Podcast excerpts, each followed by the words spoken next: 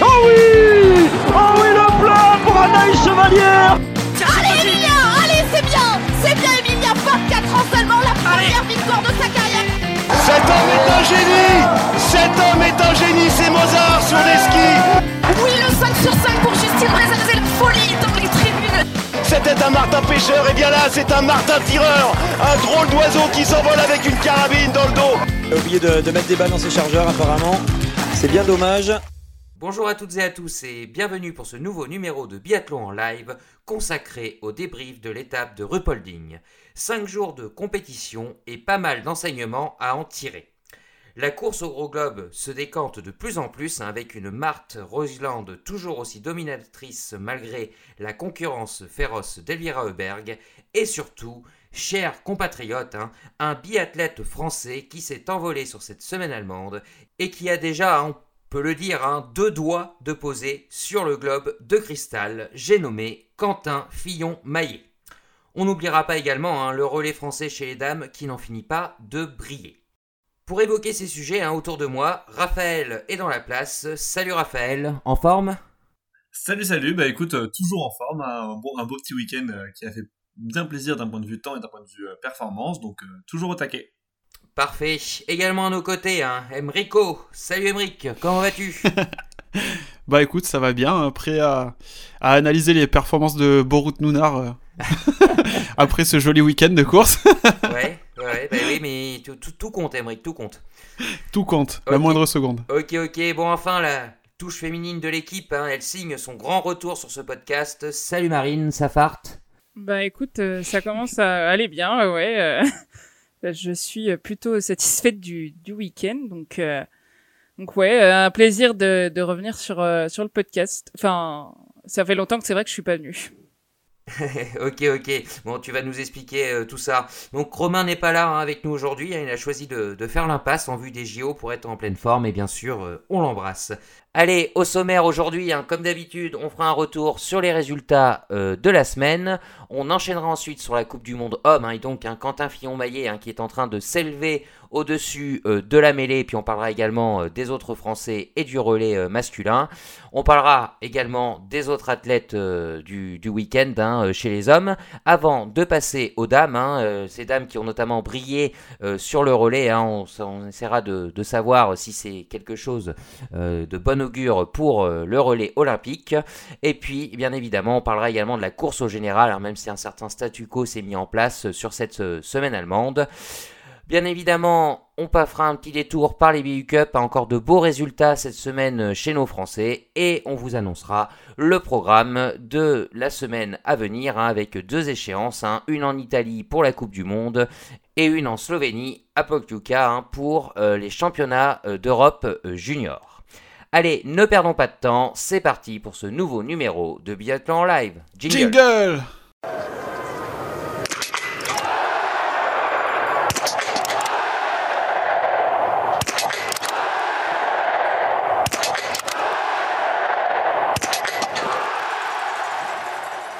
Et donc, on commence par les résultats du week-end. Emeric, on t'écoute. Alors, on a commencé cette semaine avec euh, des sprints qui ont vu les victoires chez les femmes de Elvira Heuberg devant Marthe et Doro. Côté tricolore, ça a été plutôt bien avec Justine qui prend la cinquième place et Nanas la septième. Chez les hommes, Quentin s'est imposé juste euh, 7 secondes devant Bénédicte Doll et troisième place Anton Smolski. On note aussi les belles performances de Eric Perrault qui décroche son premier top 10 en terminant 8ème et Simon Détiot 9ème. Par la suite, on a eu des relais. Donc, euh, chez les dames, encore une victoire des Françaises, qui s'imposent avec seulement 4 pioches, devant la Suède et la Russie. Les hommes, eux, n'ont pas pu faire mieux qu'une cinquième place, d'un relais remporté par la Russie devant l'Allemagne et la Biélorussie. Et enfin, en clôture, on a eu le droit à des poursuites, qui ont vu euh, donc chez les dames une nouvelle victoire de Marthe devant Elvira et Anna. Première française, Anaïs Bescon termine quatrième. Mais on a aussi deux autres tricolores dans le top 10, puisque Julia et Justine terminent l'une devant l'autre 8ème et 9ème. Et chez les hommes, encore une victoire de Quentin Fillon-Maillet sur une poursuite. Il l'emporte devant Alexander Loginov et Anton Smolski. Et on note aussi euh, la quatrième place de Simon Détieux. Merci Emeric. Allez, on passe à la Coupe du Monde. Avant de se concentrer sur ces messieurs, hein, première question, quelle a été votre course du week-end? Allez Raphaël, on t'écoute.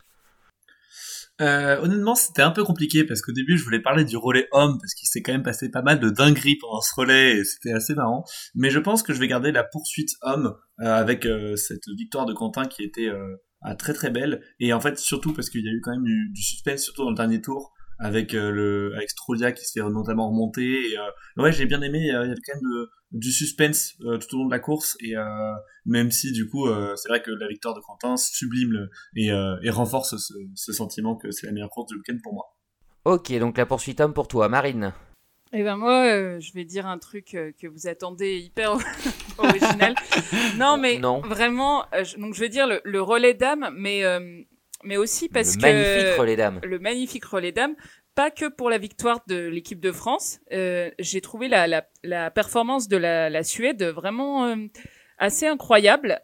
Il manquait quand même deux maillons forts de de de l'équipe et elles ont su euh, ben, faire le, le, travail magnifiquement sur leurs deux leaders et euh, avec Stina Allison qui fait un très beau relais aussi, elles ont euh, été chercher la deuxième place et je trouve que c'était notable et également on a vu euh, une craquante d'Anna Sola, enfin il y, y, a eu pas mal de choses aussi euh, à noter sur ce relais que je trouve intéressantes.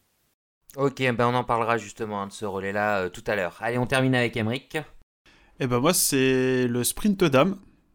Okay. Pourquoi parce que c'est pas la première course à 10 d'Elvira sur un sprint. Enfin, c'est pas le premier sprint à 10, mais c'est le premier où elle tire avec le plein, elle a le meilleur temps de ski et qu'on sent que pas grand chose peut lui arriver. Enfin, moi, mon ressenti. Euh, bah, Marthe qui termine deuxième, le retour de Doro sur le podium, Justine et Nanas dans le top 10, et euh, Paula qui prend la, la, poursuite. Donc, euh, moi, c'est ma course du week-end. Ok, bon bah écoutez, un relais, un sprint, une poursuite, parfait. Parfait, parfait. Allez donc on passe à la Coupe du Monde euh, hommes, en commençant bien sûr par les hommes, hein, et bien évidemment le bleu euh, du week-end, hein, le bleu, euh, jaune, rouge, hein, il porte un peu tout en ce moment, ça nous rappelle d'excellents souvenirs, c'est Quentin Fillon-Maillet qui a réussi un magnifique doublé sprint-poursuite et qui vraiment nous impressionne par sa force mentale.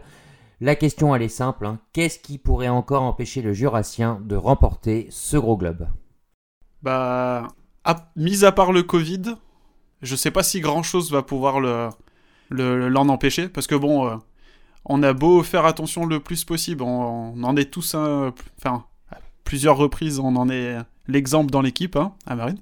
Mm -hmm. on a tous les deux été Covidés. Et on sait que même en se protégeant du mieux possible, ça peut arriver à tout le monde. Donc, euh, mis à part le Covid, une blessure, je vois pas ce qui pourrait empêcher Quentin d'aller d'aller chercher ce gros globe cette saison. On voit que sur les courses, enfin, il, il, est fort, les deux bouts.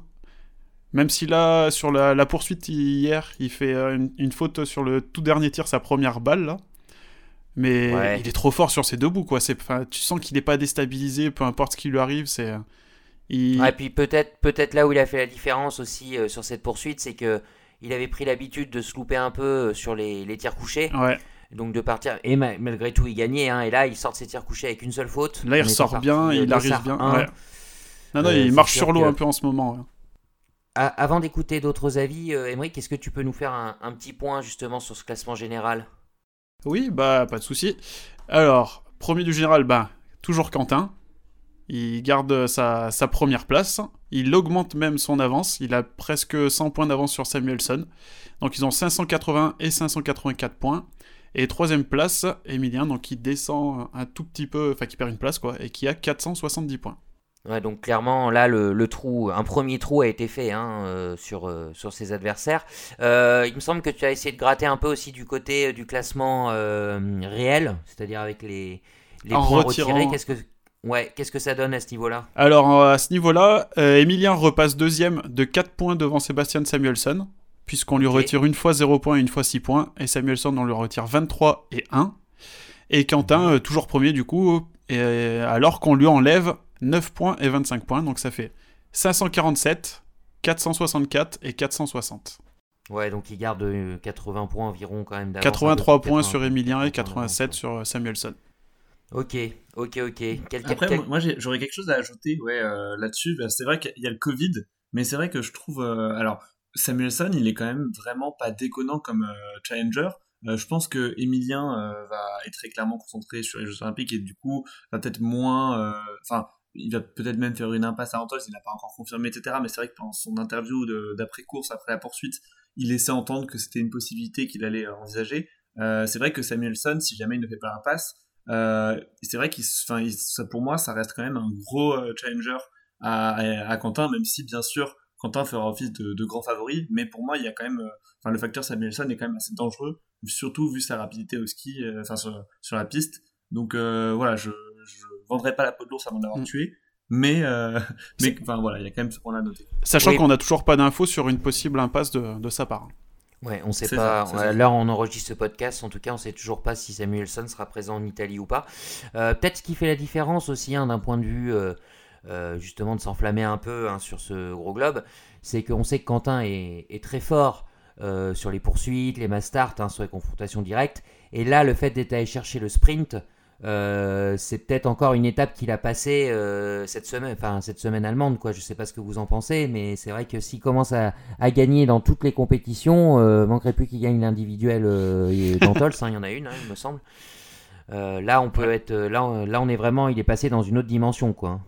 Ouais, non, totalement, totalement. Après, c'est vrai que je, je, sais pas, il, a toujours eu du mal historiquement dans les, c'est vrai dans les, dans les formats justement contre la montre. Du coup, gagner une individuelle pour moi, euh, ça risque encore d'être un peu compliqué. Après, c'est vrai que actuellement c'est le meilleur biathlète du monde, il le prouve, donc enfin pourquoi pas, mais euh, mais c'est vrai que ça reste un, un argument s'il a une craquante, etc. Ça m'étonnerait pas que ça arrive euh, ou dans un sprint ou dans un, individuel plutôt qu'un tir à confrontation où justement là il commence à, à vraiment prendre le dessus sur cet adversaire. Alors je vais en parler parce que sinon on va nous le reprocher. Hein. C'est vrai qu'il y avait la, la, grande impasse norvégienne aussi euh, sur cette semaine allemande. Deux sur cette semaine allemande. Euh, mais honnêtement, euh, est-ce est que pour vous ça aurait changé des choses ou pas? Alors honnêtement sur la poursuite, je pense pas dans le sens où il était lancé comme un boulet de canon. Sur le sprint peut-être, peut-être peut-être parce que un Johannes Beu qui tire à 10 et qui est même qui tarier, sur les skis, même tarier exactement. Euh, ils auraient pu aller chercher euh, très clairement. Donc euh, ça aurait pu changer un peu mais du mais enfin ça aurait pas changé énormément je pense. Et il aurait quoi qu'il arrive fini dans dans une très bonne position au lieu de prendre 120 points il en aurait pris 110 quoi.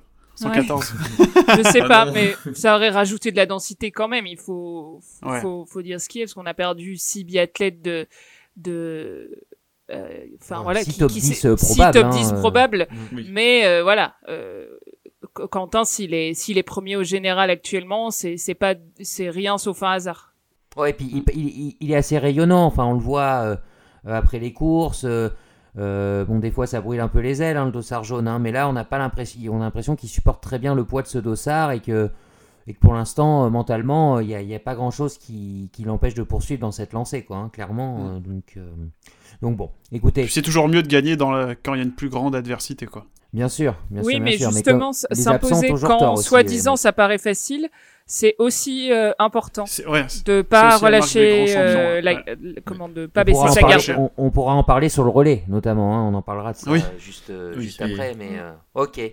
Donc bon, donc Samuelson pour pour Raphaël, le Covid euh, pour Emeric. Voilà, hein, c'est un peu, hein, hein, le, le, bilan euh, des empêcheurs de tourner en rond pour notre Quentin national. Affaire à suivre, mais c'est vrai que là, on commence vraiment à un peu à s'enflammer. Euh, on, peut, on peut. On n'est pas, on n'est pas trop franchouillard là-dessus. c'est vrai que que ce soit en nombre de points, mais que ce soit sur la manière, surtout. c'est même parfois ce qui est le plus important.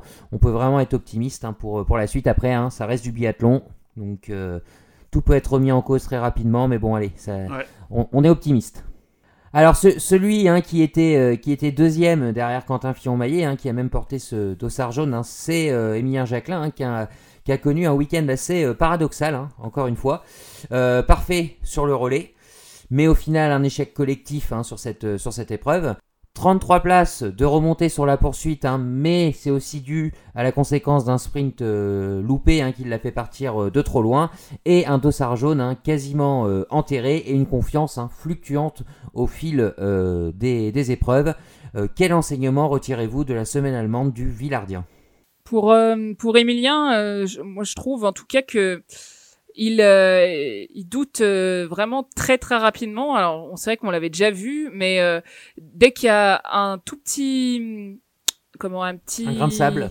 Un petit grain de sable qui vient se se, se mettre dans la, la mécanique, ça, ça devient vite euh, très, enfin, ça devient vite compliqué. Le doute s'installe et et euh, et voilà. C'est vrai que moi personnellement, j'avais émis des doutes euh, quant à sa capacité à jouer le général quand on en avait parlé sur un, un podcast euh, précédent et, et pour cette raison en, en tout cas et euh, et ça se confirme voilà au bout de au bout de deux courses euh, il s'est il s'est tout de suite euh, pas démobilisé mais tout de suite le doute euh, s'installe dans sa tête alors qu'il est quand même euh, deuxième euh, enfin maintenant troisième biathlète mondial il a il a quand même un statut euh, particulier mais c'est vrai qu'il euh, voilà, quand tout va bien, c'est le, c'est le meilleur du monde. euh, et, euh, et dès qu'il y a un, un petit, mais ça, peut- c'est- ça peut être rien du tout, euh, il- une petite déconcentration et, enfin c'est ça qui fait la différence, je trouve, avec euh, Quentin justement.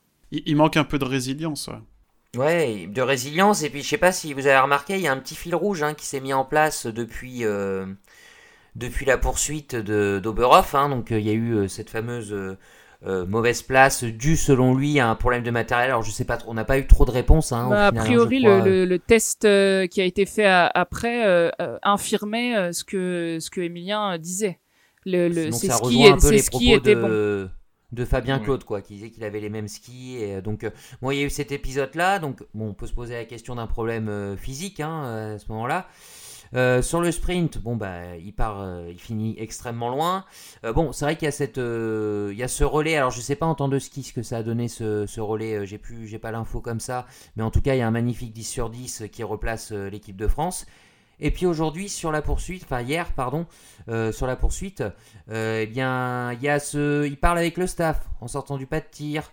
Euh, à la fin en interview sur la chaîne l'équipe, euh, il se pose des questions. euh, Est-ce que je fais bien de, il y a un- j'ai un problème en ce moment. Est-ce qu'il faut pas changer quelque chose? Est-ce que vous pensez pas qu'il est en train un peu de préparer le terrain médiatique et en même temps à ses coachs pour euh, ne pas être présent en Italie? Faire une Euh, impasse. hein, C'est en c'est gros. possible.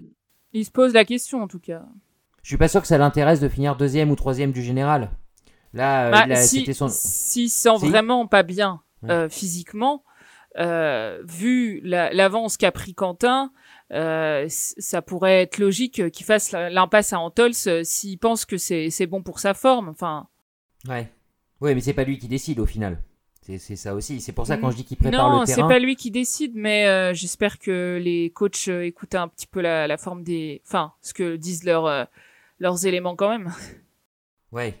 ouais. Donc euh, bon, on serait pas. Bah moi personnellement, euh, je peux totalement me tromper, mais je serais pas étonné euh, euh, qu'il soit absent euh, en Italie ou, ou partiellement présent ou je je sais pas trop. Je le vois un peu arriver comme ça. En tout cas, lui, je pense qu'il a bien préparé le terrain pour ça. Je sais pas les gars, c'est ce que vous en pensez?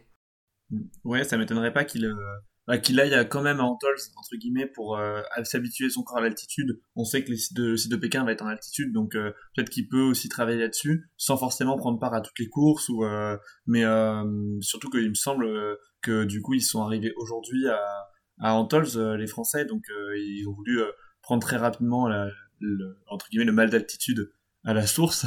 Et, et non, du coup, ça m'étonnerait pas qu'il qu'il ouais, qu'il qu'il joue, enfin qu'il soit euh, peut-être préservé fasse sur une olympique. course. euh, ouais. Qu'il fasse peut-être que la Mastart, quoi. Euh, non, j'allais dire. Oui. C'est exactement ça. Euh, ah oui, non, le relais, non, ça pour euh, à la limite préparer une composition euh, olympique. Ouais, ouais, c'est vrai.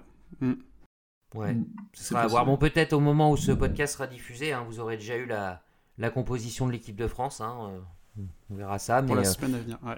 En tout cas, c'est voilà, c'est on peut dire que c'est un petit peu dans les tuyaux, quoi. Ça serait pas euh, entre guillemets, on serait pas surpris. Ok, bon bah on va suivre ça pour euh, pour Emilien, hein, sachant hein, que encore une fois, il l'a dit euh, plusieurs fois, son objectif hein, cette saison, comme la plupart des biathlètes, hein, c'est vraiment les Jeux Olympiques, donc ça sera assez raccord avec avec ses objectifs. Passons au relais. On n'en a pas encore beaucoup parlé. Donc, en l'absence des principaux Norvégiens, hein, la France, avec ses deux leaders qui étaient là, faisait partie des grands favoris sur le relais, euh, sur le relais homme. Pardon. Pourtant, un patatras. hein, L'échec a été cuisant. Euh, la question que je voulais vous poser, c'est, enfin, c'est une double question. C'est êtes-vous inquiet déjà de cette performance dans la perspective du relais olympique? Et deuxièmement, est-ce que le débat du premier lanceur entre Fabien Claude et Antonin Guigona est relancé? Si je peux me permettre de prendre la parole en premier. Oui, bien sûr, Emmerich. bien Vas-y, sûr. vas-y. Euh, alors, inquiet pour les JO, non, parce que euh, les JO, c'est sur une course, on sait que tout peut arriver le, en bien comme en moins bien. Et là où j'aimerais surtout appuyer euh, un petit peu, c'est je reste persuadé qu'il faut garder Antonin Guigona à la place de Fabien. J'ai absolument rien contre Fabien, mais on, en par- on a déjà eu le débat il y a quelques temps à propos du relais des euh, tri- tricolores, quoi. Ouais. Mais y a, je, je- je sens, je sais pas pourquoi, une plus grande sérénité dans cette équipe quand Antonin est là. Est-ce que c'est dû à, ce- au fait qu'il soit le, le plus ancien de l'équipe, le plus expérimenté? Ou Mais je parce sais que pas, il je- est un peu liant aussi. Ouais, il fait le lien peut-être un temps entre tout. Oula, il fait peut-être le lien un peu entre tout le monde. Mais je sais pas, ouais, je. Peut-être qu'il y a un côté aussi rassurant pour nous, euh, simples Ouais. spectateurs, euh, avec, un, avec un Fabien Claude capable euh, de, de sommet, mais aussi de profondeur, hein, clairement. hein, les ses courses, euh, voilà, même si euh, bon, il est de plus en plus. Bah, il fait un, Alors il fait un bon week-end. Oui, il fait un bon week-end, carrément. Mais sur le relais. qu'Antonin, euh, euh, Antonin, on est plus rassuré parce que si au pire il fait pas une grosse perf, il se craquera pas normalement. Enfin bon, après c'est voilà. hein, il va pas totalement Bah, passer il- à travers, quoi. Il a jamais bien déçu à ce poste de premier relayeur, Mm. alors que Fabien, ils l'ont, ça fait trois fois qu'on le teste à cette place et euh, pour l'instant c'est pas vraiment concluant et c'est vrai que c'est, c'est, enfin c'est en partie ça qui, qui a euh, influencé la, la perf euh, du relais français. Euh, je pense que les, les, les coachs s'attendaient à ce que Emilien donne le, le relais à Eric euh, vraiment avec beaucoup d'avance. Enfin, avec un peu d'avance en Mm. tout cas. Oui. Euh, c'était comme ça le plan. C'est pour ça qu'on met le soi-disant en théorie le moins bon en troisième. Mais enfin ça c'est c'est pas tout le temps vrai, mais bon. Et euh, et du coup euh, là c'est vrai que ben Eric il a fait euh, le relais qu'il a fait. C'était son premier relais et et c'était pas pas un mauvais relais. Il- même s'il n'était pas totalement satisfait, mais c'est pas de sa faute euh, si euh, si le avec la composition qu'on a alignée, euh, si le relais n'est pas sur le podium quoi. ouais. Oui, non, totalement, totalement. Et puis, au- au-delà de ça, sur le côté, euh, enfin, le, le pseudo-débat Fabien Anto, euh, etc., c'est vrai que pour moi, le, le, le gros problème de Fabien Claude, c'est que je trouve que quand il, il, il rate un tir, enfin, quand il rate une balle, souvent, ça en entraîne une autre, enfin, il, il corrige pas directement, et je, je, je sais pas si c'est, si c'est juste un ressenti ou si c'est, euh, c'est vraiment ça, mais à chaque fois, j'ai le Mm, sentiment qu'il prend, il prend moins le temps de, entre guillemets, d'analyser, il va tout tirer, et après, il se pose pour corriger le tir, et du coup ça donne bah ou euh, des tours de pénalité ou alors bah, beaucoup de pioches à faire.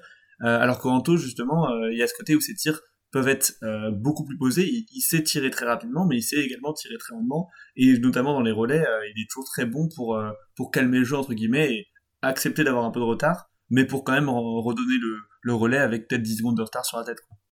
Et puis il y a l'aspect aussi Antonin Guigona, hein, c'est vrai qu'on le connaît euh, beaucoup pour son côté euh, frotteur, hein, justement, hein, sur ses départs, où on Mm. part tous groupés, tout ça, il est très agile sur les skis, dans les descentes, Euh, bon je connais pas encore trop la, la piste, hein, euh, la piste chinoise, mais c'est vrai qu'il a aussi ce petit avantage, euh, donc euh, bon bah on aura peut-être un... Parce que là, on vous le dit honnêtement, chers auditeurs, quand on a vu la, la composition, euh, enfin moi du moins quand j'ai vu la composition du relais bleu à, à Rupolding, Bon, bah, pour moi, c'était clair. euh, Fabien Claude lancera le relais des JO, quoi, hein, vu qu'on était, faisait, Oui. faisait trois fois de suite, hein, je crois qu'il lançait le, le relais.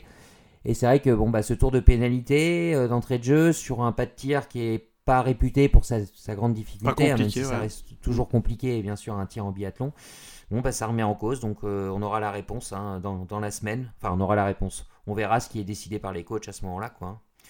Mm. Et euh, si je peux juste rajouter euh, quelque chose, euh, peut-être que Antonin, à l'image d'une euh, d'une Lisa Vitozzi, euh, sait aussi euh, se sublimer en, en relais, même si euh, euh, ouais, ouais. quand on n'est pas toujours au top individuellement, euh, je veux dire Lisa, peu importe ce qu'elle fait sur une course individuelle dans le week-end, sur le relais, elle est toujours là. Enfin, c'est d'ailleurs assez Mm. impressionnant. Mm. Et Ouais. Antonin, il voilà, il, il, il enfin, sur ce poste de premier relayeur, je me sou- souviens pas l'avoir vu décevant. Ouais, mais alors aussi peut-être qu'une question des entraîneurs, c'est Antonin euh, ne fera peut-être aucune course sur ces Jeux Olympiques. Donc est-ce que le mettre uniquement sur un relais, c'est bon pour le rythme, euh, la concentration? Je, Ça peut être aussi euh, une question qui se Ils pose. seront hein, euh, euh. meilleurs juges que nous pour ça, je ne sais Ah pas. bah bien sûr, Bien sûr, bien sûr. Oui. Euh, avant de clôturer ce, ce sujet relais, un petit mot sur Eric Perrault et sa, sa semaine en général. Donc sa semaine, elle a été euh, décrescendo, hein, on va dire. Mhm. Euh, elle a très très bien commencé avec un, un beau top 10 hein, euh, et puis un temps de ski 10 sur 10 parfait. Un relais plus compliqué, hein, en même temps pas simple. hein, C'était son premier, il part en troisième. euh, il est bien replacé, donc il part avec un peu de pression. Et puis là, la, pour- la poursuite a été un petit peu plus, euh, plus compliquée hein, dans l'ensemble. Ouais. Mm. Ça Ouais. reste- Non, ouais, grosse performance. On a vu que c'est le sixième euh, tricolore le plus jeune à faire un top 10 en Coupe du Monde. C'est ça, hein, Marine, il me semble. Ouais, c'est ça. Mhm. Enfin, ça confirme plein de, de choses qu'on savait déjà sur lui. C'est de bon augure pour le reste de la saison. Après, on voit que sur la, sur la longueur d'un week-end en entier, c'est encore un petit peu dur pour lui, quoi. Sur Ouais, trois courses, Surtout euh, avec trois courses, ouais, c'est ça. sur trois Voilà, courses, c'est compliqué. Il va, va falloir qu'il se, qu'il se fasse un peu. Ça a été, la, ça a été ouais. la, la surprise hein, qu'il soit euh, titularisé sur ce, sur ce relais. Et euh, bon, bah, c'est aussi, il a certainement été récompensé hein, de sa performance sur le, Oui, oui. sur, sur le, sur le sprint. hein, mais bon, c'est vrai que là, il devrait être tranquille euh, pour sa place, sa sixième place euh, quand même dans l'équipe de France pour les, pour les semaines à venir. Enfin, normalement. Vu ses, Normalement, vu, ouais. vu ses résultats, après, hein, on verra qu'en IBU Cup, ça, ça pousse dur aussi. Allez, on ferme le sujet bleu, on va quand même parler des autres euh, biathlètes hommes euh, du week-end, hein, alors pas de tous, hein, rassurez-vous, hein, mais euh, on va parler de la Norvège, notamment, qui était privé, privé de ses six biathlètes habituels pour cause d'un pass olympique. Donc même si les Norvégiens euh, se présentaient à Rupolding avec, allez, on va dire entre guillemets, des seconds couteaux, mélange de jeunes, de jeunes prometteurs, mais aussi de revanchards, à l'image de Björn Tegard ou de Johannes Dalle. On était quand même assez impatients de voir ça, hein, ces pépites norvégiennes en action, et pourtant, bah, au final, c'est un peu la, la déception, les résultats n'ont pas été bons.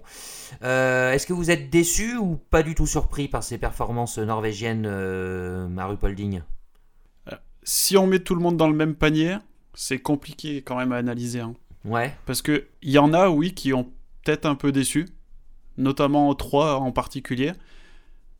Et par contre, les trois autres, euh, bon, on sait, on sait qu'ils sont jeunes, c'est un peu plus, un peu plus logique. Mais hein, quand tu vois que sur ces six biathlètes là, sur euh, toutes, enfin sur euh, les deux courses euh, individuelles, il y a que deux top 20, une onzième place de ouais. Alexander Anderson et la quinzième place de Björn Tegard. Euh, E2 plus euh, Dalle qui fait même pas mieux qu'une 28e place sur la poursuite. La part de ces trois-là, c'est un petit peu décevant. Même pour euh, Dalle, c'est clairement décevant hein, parce que là, c'était, il avait une bonne opportunité de se refaire la cerise euh, en Coupe du Monde. Björn Tegard, bon, on sait depuis quelques temps que c'est déjà depuis l'hiver dernier que c'est compliqué qu'on le revoit un jour vraiment euh, en place de titulaire en Coupe du Monde. Et après, pour les trois autres, euh, les- bah, il est plus vieux, mais lui, il a déjà passé, laissé passer sa chance il y a quelques années, donc bon. Je suis ni déçu, enfin, j'en attendais rien vraiment de lui. Et après, Aspenes et Yo, et Yo- je- bon, il n'y a pas Aurélie pour nous dire comment ça se prononce, hein, mais. Yorde. Regardez, oui. Eux, faut pas. Non, aucun. Enfin, je me fais pas de soucis pour eux, c'est. Je suis pas Ouais. surpris, quoi. Mais ouais, faut bien faire la part des choses en- quand même entre chacun de ces Norvégiens-là. C'est. euh, Ah, alors, petite stat que j'ai notée. à E6, il marque 93 points sur l'ensemble du week-end. C'est. Ouais. C'est c'est moins que Quentin, c'est moins que Anton Smolski, et c'est à peine plus que Vitotas Strolia, le lituanien, Ouais. qui en marque euh, 83, si je me trompe pas.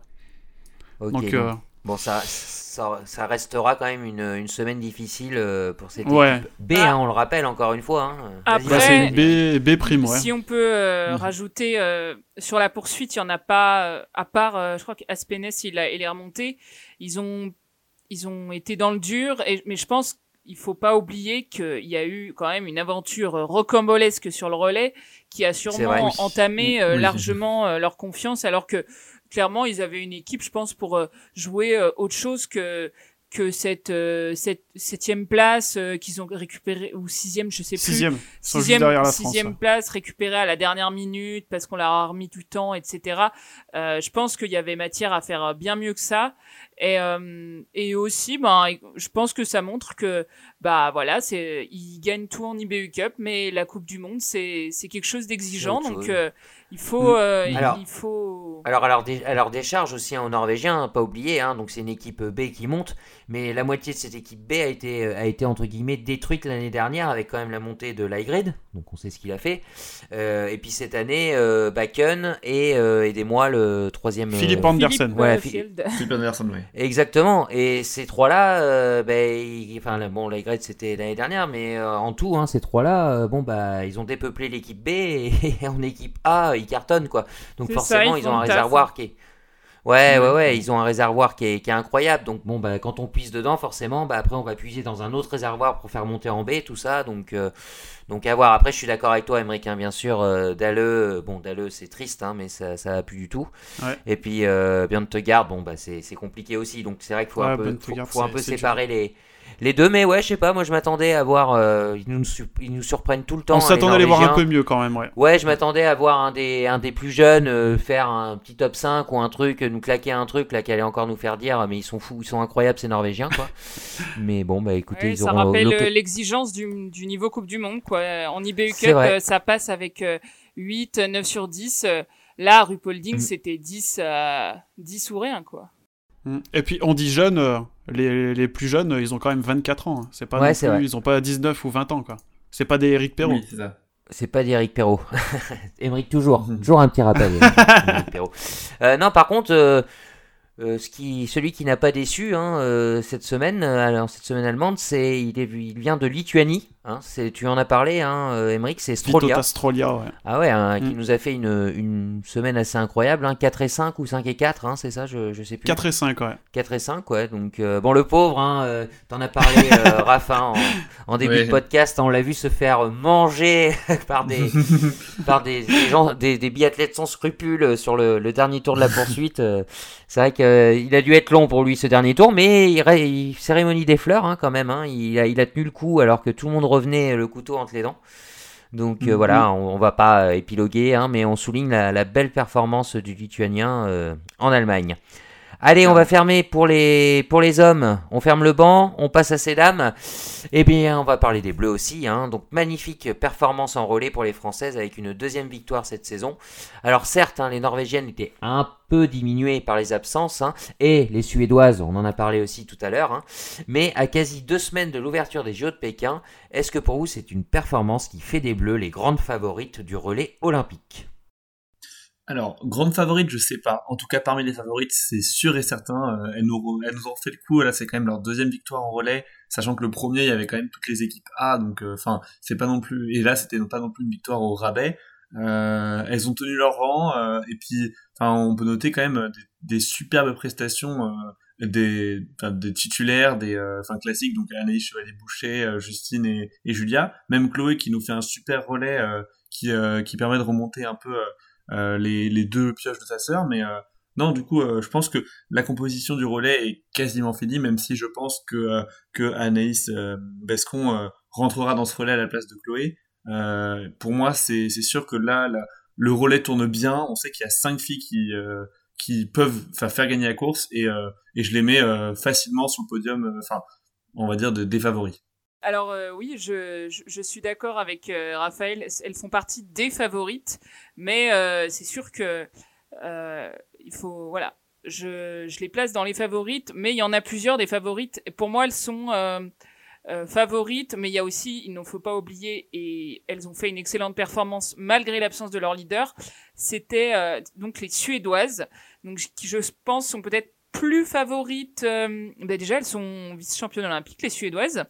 Euh, C'était euh, d'ailleurs Anna Heuberg qui avait euh, replacé le, le relais de manière assez incroyable sur le podium et qui avait déposé justement Anaïs Bescon dans le dernier tour alors que la France était deuxième. Mais pour moi, la France est plus favorite à la médaille que que comment euh, il y a quatre ans où elles avaient fait donc la médaille de bronze. Donc euh, je, après, on sait que le à Pékin, les conditions seront hein, comme à Pyeongchang très particulières, mais elles font vraiment partie de, des équipes favorites et en même temps elles ont gagné euh, deux des trois relais féminins. c'est qui- ça. qui- Et, et elles ont fini sur le podium de l'autre. Et voilà, Donc, elles sont euh, pas descendues c'est ça. du podium cette année. Il y a beaucoup de densité. On a nos quatre euh, top athlètes euh, dans les 15 premières du général, enfin même dans les 13 premières du général. Euh, on en a deux dans le top 10, des filles expérimentées, des filles qui vont vite, euh, des filles qui tirent vite. Enfin, il y a un peu de tout. Et euh, hein, on a un beau relais, en tout cas dense.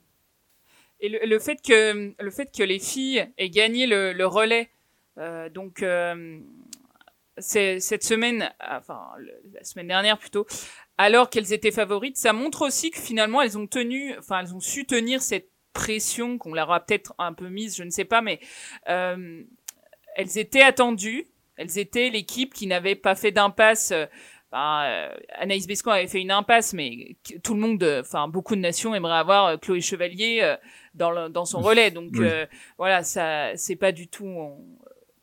euh, c'était comme une équipe A. Voilà, c'est une.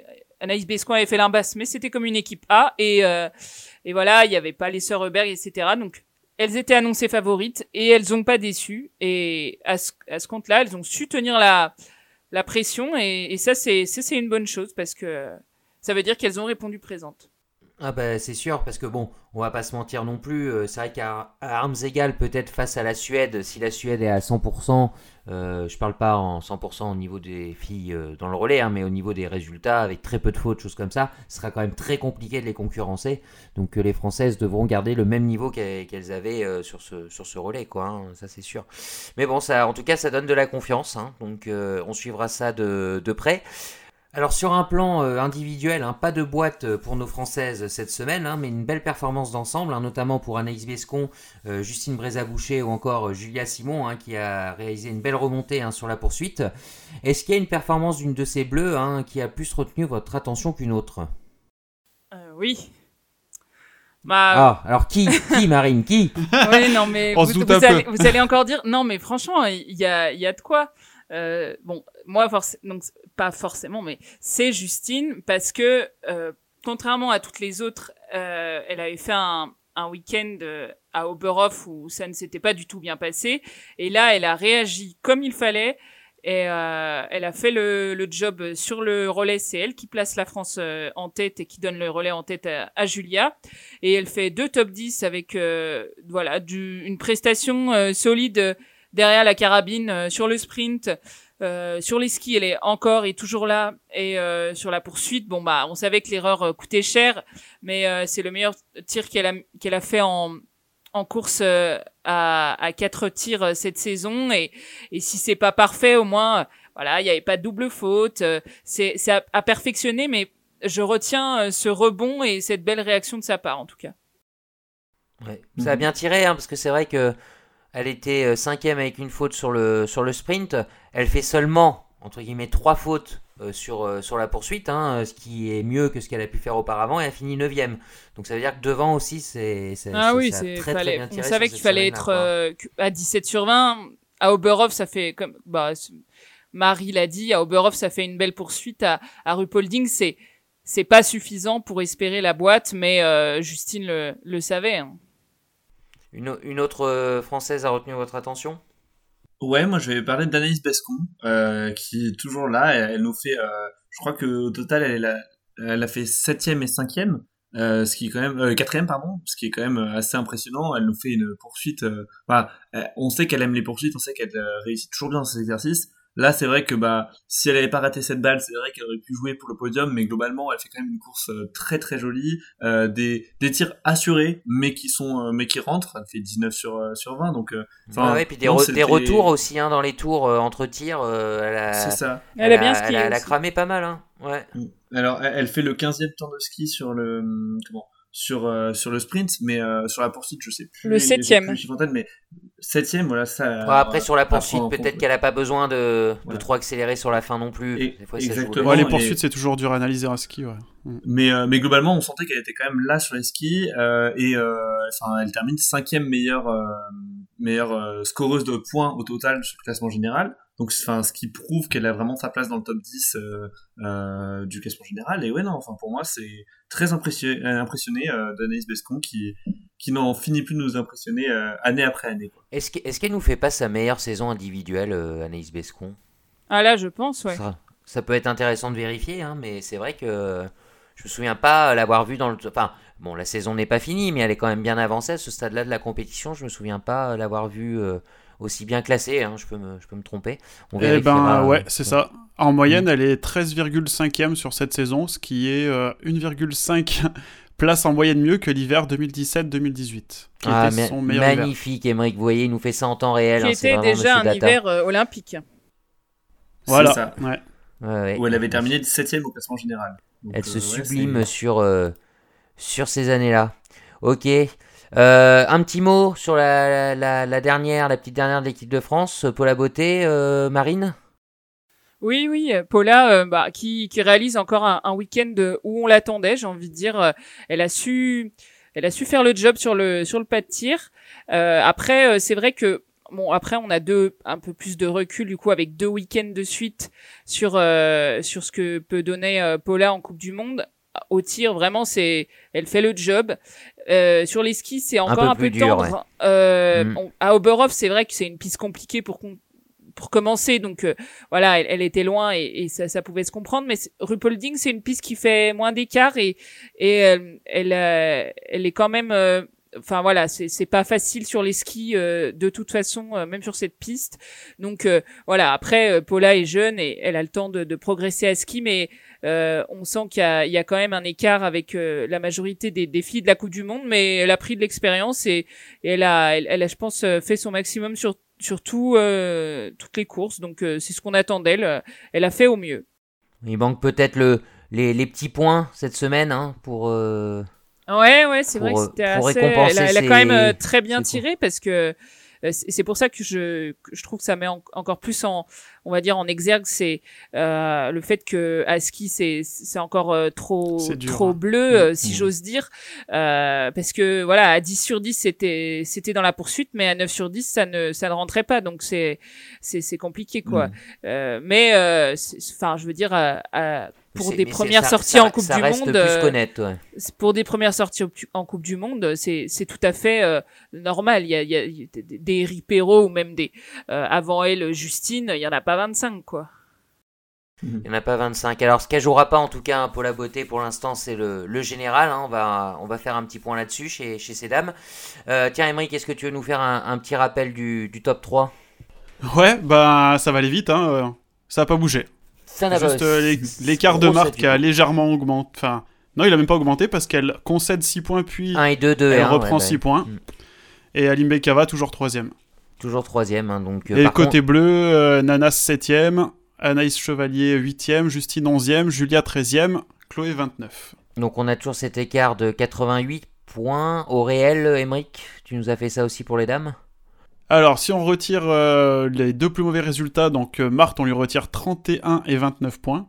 Quand donc, même. euh, soit une, une victoire, quoi. Et alors qu'Elvira, on lui retire 23 et 24. Sauf que, bon, on sait très bien que normalement, ces deux filles ne seront pas en Italie, normalement. C'est Bah, en ça. tout cas, pour Marthe, on en est certain. Elvira, on sait pas encore, peut-être. Ouais, je Normalement, pense que euh, elle, sera normal- pas- Elle devrait pas y être, hein, ouais. Elle devrait pas y être. Donc, euh, voilà. Elle les a deux, largement euh, le temps 60 de jouer encore le général. Elle est née en 99. clairement. hein. Oui, On va, ouais. Donc on va avoir deux, deux zéros qui vont leur être retirés en fait du coup donc sur le classement euh, réel en fait. ça euh, bon, bougera pas, ouais. c- ouais. Normalement ça ne, ça ne bougera pas. Euh, du coup au statu quo, hein, tu l'as dit Emmerich en tête du général Oui. avec des performances quasi similaires hein, pour Marthe Reusland et Elvira Heuberg. Euh, les deux biathlètes devraient être absentes à Antos pour préparer les JO. Est-ce que pour vous il y a quand même tout de même des enseignements à tirer de cette semaine allemande dans la course au gros globe? Bah, je- comme on vient de le dire, hein, il y a eu statu quo, donc moi j'ai envie de répondre non. Non Parce que c'est Marthe, elle est en préparation, on sent qu'elle est en mode préparation pour les JO. et Ah, dis donc. peu importe qu'elle soit en préparation ou pas, euh, elle domine. euh, avec Elvira, elle domine toutes les deux les courses. Ouais. Ah, il y a euh, quand depuis même, il y a quelques temps. Il y a quand même, enfin, bon, je sais pas, je pense que Marine voudra réagir. hein. Il y a quand même Mhm. un facteur qui est, assez, euh, qui est assez important. Bon, déjà, il y a un 30 sur 30 euh, ce week-end, Mm. ce qui est jamais euh, négligeable. Ouais, mais c'est parce qu'il y a son mari derrière la, car- la... Ah, la jumelle, c'est pour ça. D'accord. Elle ça veut pas le décevoir. donc déjà, déjà il y a, il y a- y a cet aspect-là. Donc euh, et surtout, en fait, on a l'impression, enfin, elle a clairement fait comprendre à Elvira Heuberg que si elle tirait pas euh, à 10 sur 10 ou 20 sur 20 en course, elle lui passerait pas devant, quoi. Enfin, il y a eu. Ouais, mais moi, pour moi, il y a quand même eu un petit, une petite emprise psychologique euh, là-dessus. Euh, Elvira a fait un ouais. super Ouais, week-end. si, euh, Elle, moi, rep- je- elle repart de, elle repart de Rupolding, elle a pas repris un point, alors qu'elle a fait 1 et 2. Enfin, ça doit être dur euh, quand même, hein, Ouais. Marine. Qu'est-ce que tu en penses? Ah ouais, moi, je, je, je suis d'accord avec toi. Euh, Elle a, elle a pas lâché de terrain sur ce. Bah, c'était sûrement pas ça dans sa tête, mais elle est tellement imperturbable cette saison, euh, Marthe. Enfin, je la trouve euh, impressionnante. Elle, elle, elle dit qu'elle joue pas le général, mais elle, elle gratte des podiums à chaque. euh, enfin, elle gratte. Elle, elle va chercher des podiums à chaque à chaque euh, à chaque sortie ou presque, à chaque étape. Euh, elle, elle, euh, elle gagne des poursuites à 20 sur 20. Elle, elle doit avoir un, un pourcentage de réussite euh, au tir au-dessous, au-dessus des, ils étaient quoi, vers les 92%. Enfin, c'est, c'est monstrueux ce qu'elle fait. Et en plus, c'est pas la grande Marthe à ski euh, qu'on a pu euh, connaître, notamment la saison dernière où elle, c'était la seule qui pouvait faire jeu égal avec Tyril de temps en temps. Et, euh, et justement, c'est d'autant plus fort. Et en fait, c'est la biathlète complète. Voilà. Euh, Elvira, elle, elle est exceptionnelle, mais il, il lui manque encore, euh, bah voilà, ça s'appelle l'expérience, je pense. Mais euh, euh, non, Marthe, euh, elle fait du grand Marthe cette saison et c'est très agréable à voir. Moi, ce pourquoi je disais quand je tire pas d'enseignement, c'est que euh, on savait déjà qu'elle était meilleure. Et elle fait que confirmer, quoi. Donc, euh, Oui, oui, c'est vrai que c'est une, confi- c'est une confirmation. On est, Mm. on- on Ça est confirme ce qu'on pensait déjà. Mais il y a une étape de plus qui est passée. Voilà, Mm. et Voilà. au final, ouais, euh, ouais. avec 1 et 2, elle reprend rien. Donc, euh, d'accord, bon, bah, on, on verra ça. Euh, la question à, à 300 000 euros.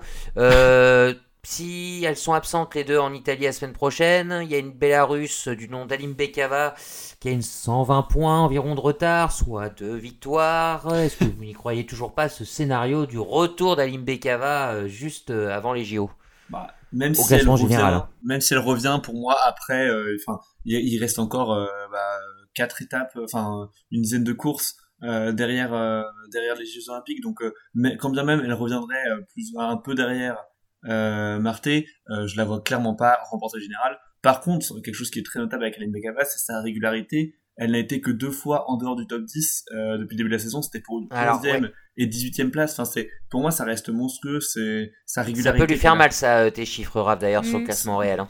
C'est ça, c'est ça, c'est Bah, ça. On est sur Au, la... au jeu des, euh, des résultats retirés, elle est à 144 points. Donc, euh, Ah ouais, quand même, quand même. même si Non, elles font les impasses, ça reste difficile. Je, je, je, je, je, je sais pas, je m'enflamme pas, ça fait plusieurs fois que je vous pose cette question. Bon, j'ai bien compris que vous avez pas trop envie d'aller dans mon sens. Mais je sais pas, elle peut, même si elle fait 2 et 3 euh, en Italie, euh, ça pourrait être sympa d'avoir un après-JO qui débute avec euh, trois biathlètes, euh, enfin non, enfin trois biathlètes, non, elle, Elvira est un petit peu plus loin, mais d'avoir une biathlète qui a une trentaine de points de Marthe avant de- d'attaquer le, le dernier sprint de la saison, quoi. Ça peut être. euh, J'y crois pas trop. Hein. On a fait 13 Vraiment, courses, il en reste très- 9. Très bien. Même s'il n'y a bien. pas Marthe, euh, elle, euh, on n'est pas sûr qu'elle fasse 2 et 3. hein. Il n'y aura pas non, bon, c'est ça. les sœurs Heuberg, mais le circuit est dense. euh, nous, on... Ah bah oui, mais elle est euh, régulière. Elle euh, est Raphaël régulière, mais elle- elle, elle monte pas souvent sur le podium non plus. Et il lui manque toujours un petit truc. Et, euh, et le podium, c'est quand même la, la, la, la façon de marquer des gros points, quoi. C'est Oui, vrai. clairement. Bon, je la mets de côté cette question, mais peut-être qu'elle ressortira au prochain podcast. hein. On sera prêt à la recevoir. ok, bon allez, on va clôturer pour la Coupe du Monde. Juste un petit point, Emmerich, sur le dossard bleu, voilà où les, les jeux sont, sont plus que faits. Ah bah c'est ouais, aucun suspense. Samuelson toujours en tête chez les hommes devant Legri des Bakken avec euh, un peu plus de 140 points d'avance et Elvira qui a carrément euh, 200 euh, presque 230 points d'avance sur Davidova et, et 300 plus de 300 sur Vanessa Voigt. Ok, Euh, on n'a pas parlé des petits globes, hein, c'est un peu tôt encore. Il y en a un quand même auquel je pense, celui de la poursuite chez les hommes. Je dois- Ouais. ça, ça doit quand même commencer à sentir bon. Non, Bah étant donné qu'il en a gagné 4 sur 4. Ouais, ouais, ouais. On, Bon, on parle de Quentin hein, pour ceux qui n'ont pas capté. Ah oui, bien sûr, on parle de- de... Ah mince, j'avais pas compris que vous parliez Ouais. de lui. Non ouais 4 sur 5, excuse-moi. Oui, et, et puis même euh, pareil pour Mar pour Marté, hein, Marté qui a euh, euh, euh, combien? 49 points d'avance au classement de la poursuite. sur sur Elvira. Enfin, pareil. pour moi, les Ouais. les globes de la poursuite sont quasiment déjà donnés.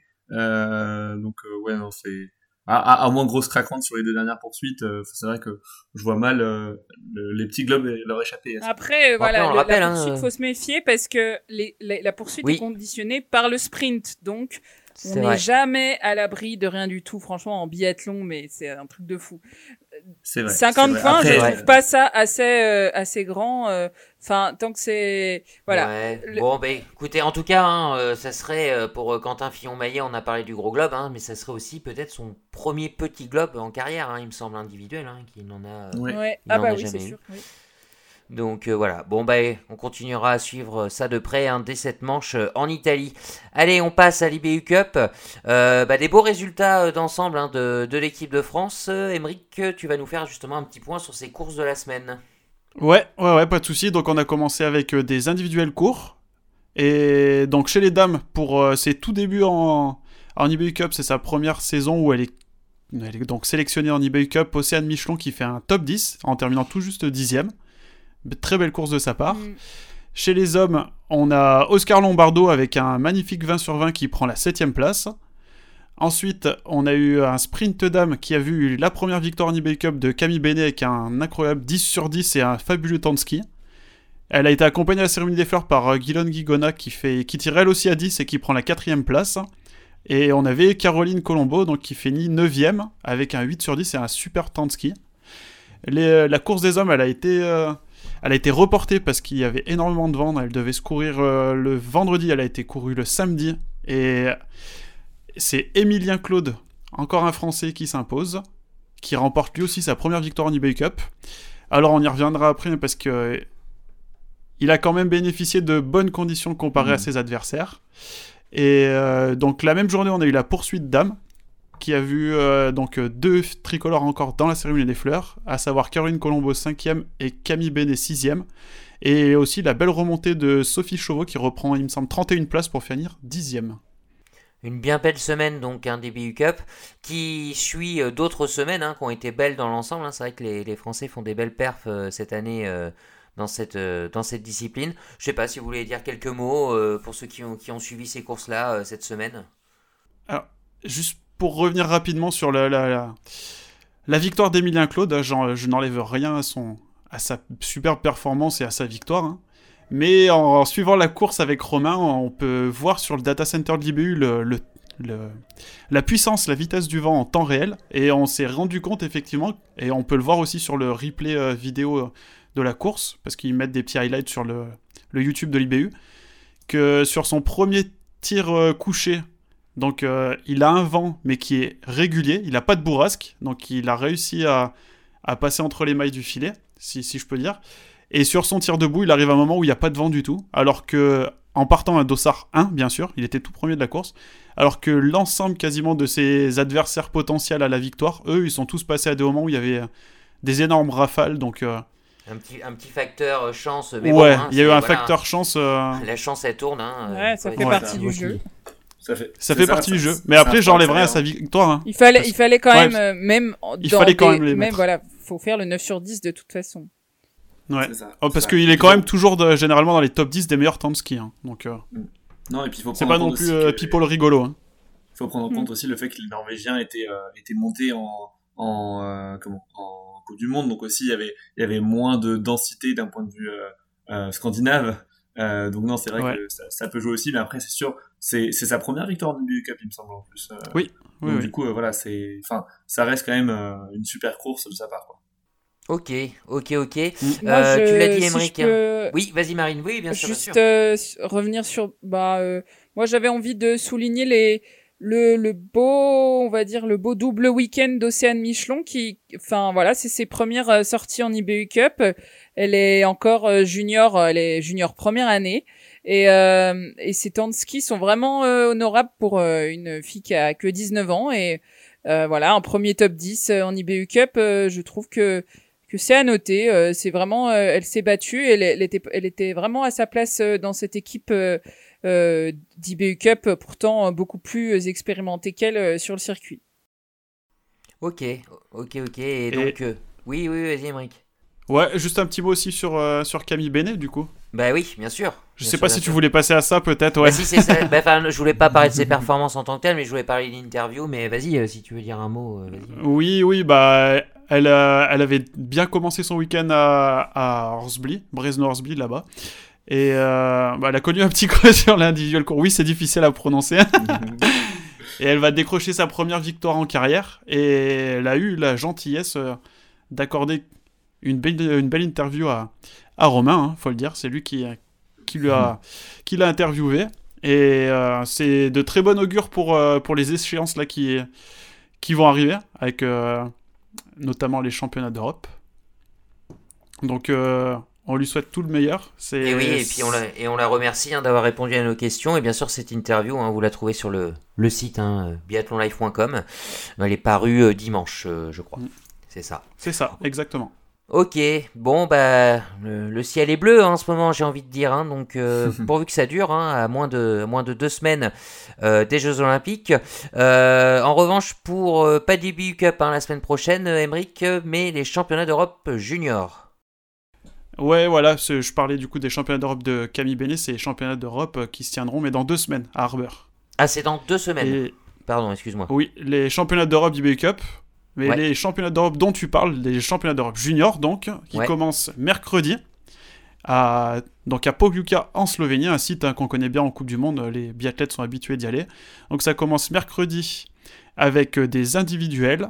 Ensuite, jeudi, on aura des relais mixtes simples et euh, un relais mixte normal. Vendredi, pas de course. Et samedi, dimanche, on aura le droit au, au doublé euh, normal en, en- en biathlon, le sprint poursuite. Quelques quelques noms de biathlètes français qu'on retrouvera dans ces dans ces championnats? Eh ben, euh, Edgar, Je- Edgar Geny, euh, Fanny, Edgar, Fanny Bertrand, euh, Jeanne, Jeanne Richard. Ok. Euh. Chloé Bénet, la sœur de Camille, Oui, il me semble qu'elle est sélectionnée aussi. Il y a Jacques Jeffries, il me semble. D'accord. Bon, et bah, nous excuserons tous ceux qu'on n'a pas. Alors, disons qu'il y, y a des noms de, de, de, qui sont déjà en équipe junior, euh, donc euh, qui ont déjà porté la tunique bleue, et d'autres euh, pour qui euh, ce sera la première fois. euh, voilà, il y a sept euh, biathlètes féminins et sept masculins, donc ça a laissé la place pour euh, pas mal de jeunes. Alors malheureusement encore une fois, hein, pas de pas de diffusion euh, prévue à l'horizon hein, pour euh, diffusion télé pour ces épreuves, hein, mais bien évidemment euh, tous les résultats hein, seront à suivre sur euh, sur biathlonlife.com. hein. Alors normalement, si tout se passe comme prévu, avec Romain, on devrait faire des lives sur Twitch. Et Marine, Oh. tu es invitée si jamais. euh, Le retour des lives Twitch, eh ben vous l'écoutez, Si vous, avez entendu ouais. Emeric, hein, à, con- à confirmer, mais si Ouais. tout va bien, euh, notre doublette, voire notre triplette euh, sera présente hein, pour euh, vous commenter ces, ces Mm. courses. En via- live audio, ouais, on aura le, le data center. Voilà, via Twitch, des courses qui se dérouleront, hein, il, y a deux, il y a deux horaires, hein, 10h30 et 14h. hein, donc comme ça, il n'y aura pas de, C'est ça. Pas de surprise. Ok, du côté de la Coupe du Monde, hein, bah, on en a largement parlé. hein, cette semaine, c'est la semaine italienne. On va faire un tour euh, à Antols, hein, un site qu'on apprécie énormément, même si malheureusement, encore une fois, euh, eh bien, ça se passera sans, spectateurs. Euh, au programme, Émeric, de cette euh, semaine dans le Tyrol. Et bah ça attaque jeudi à 14h15 avec un individuel homme, suivi vendredi d'un individuel femme à 14h15 lui aussi. Le samedi, on aura le droit à la Mass Start Homme à 12h50 et le relais femme à 15h. Et enfin, le dimanche, le relais homme à 12h15 et la Mass Start Femme pour clôturer ce week-end italien à 15h15. Alors j'entends déjà hein, certains auditeurs dire ah non jeudi vendredi 14h15 c'est quoi ces horaires? On peut pas suivre Eh bien n'oubliez pas on vous le propose hein, depuis euh, le début de l'année hein, nous avons maintenant des lives euh, sur euh, biathlonlive.com hein, pour les courses en semaine justement pour les gens qui ne peuvent pas suivre mais qui ont quand même leur ordinateur allumé et qui peuvent furtivement euh, regarder sans voir leur patron leur tomber dessus. Non non trêve de trêve de plaisanterie voilà vous avez possibilité de suivre les lives écrits sur biathlonlive.com donc surtout n'hésitez pas. Sublime patte du patron. Ah oui, et là c'est le, patron euh, qui fait chauffer le, Le patron clavier. en euh, personne. voilà, c'est ça. C'est beau. C'est ça, beau, ça. c'est Il est très content que ça soit des courses chronométrées pour l'instant. Ouais. donc, euh, donc, euh, donc voilà. Bon bah écoutez, vous pourrez suivre donc ces, ces deux individuels hein, sur le sur le site internet euh, biathlonlive.com. bah écoutez, je pense que le tour euh, le tour est fait hein, de cette actualité bouillante. Euh, merci Raphaël, Émeric, Marine de votre participation. Euh, Merci à toi. Ben, merci eh à ben, toi. avec, euh, avec On va retourner manger des cacahuètes. Hein. Ouais. et voilà, c'est Oh, c'est ça, certes. Ouais, et puis, bah, écoutez, euh, on se retrouve, euh, on se retrouve très rapidement euh, pour un nouveau numéro euh, de Biathlon en live. Merci euh, bien sûr à tous les auditeurs et puis comme d'habitude, hein, n'hésitez pas à nous laisser vos commentaires. Ciao tout le monde. À bientôt. Salut à tous.